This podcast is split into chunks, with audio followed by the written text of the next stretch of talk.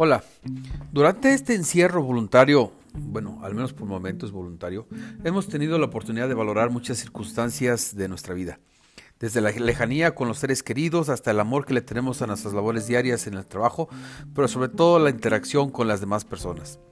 Por otro lado, también hemos escuchado un sinfín de anuncios y advertencias, algunos tardíos por cierto, de los gobiernos para permanecer en casa con el fin de que el COVID-19 no se instale en nuestro organismo.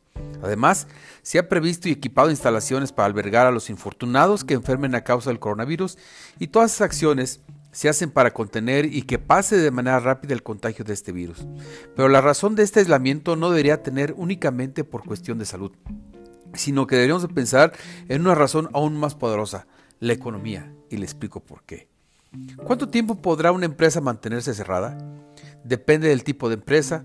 Las grandes compañías por lo regular cuentan con un respaldo financiero importante para navegar en forma un poco más, pues digamos, tranquila en esas turbulentas aguas económicas y tienen además a su disposición expertos que les pueden asesorar para llegar de manera menos lamentable a un buen puerto.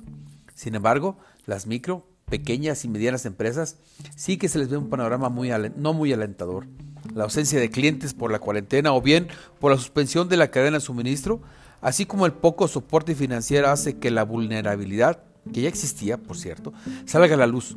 Tan solo en nuestro país estamos hablando de más de 4 millones de esas empresas, con una gran, gran cantidad de empleados que están en peligro de perder su trabajo y como consecuencia la disminución de la demanda en general. Por esto, por esto es importante que nos quedemos en casa. Por esto es más que importante que en estos momentos nos quedemos en casa.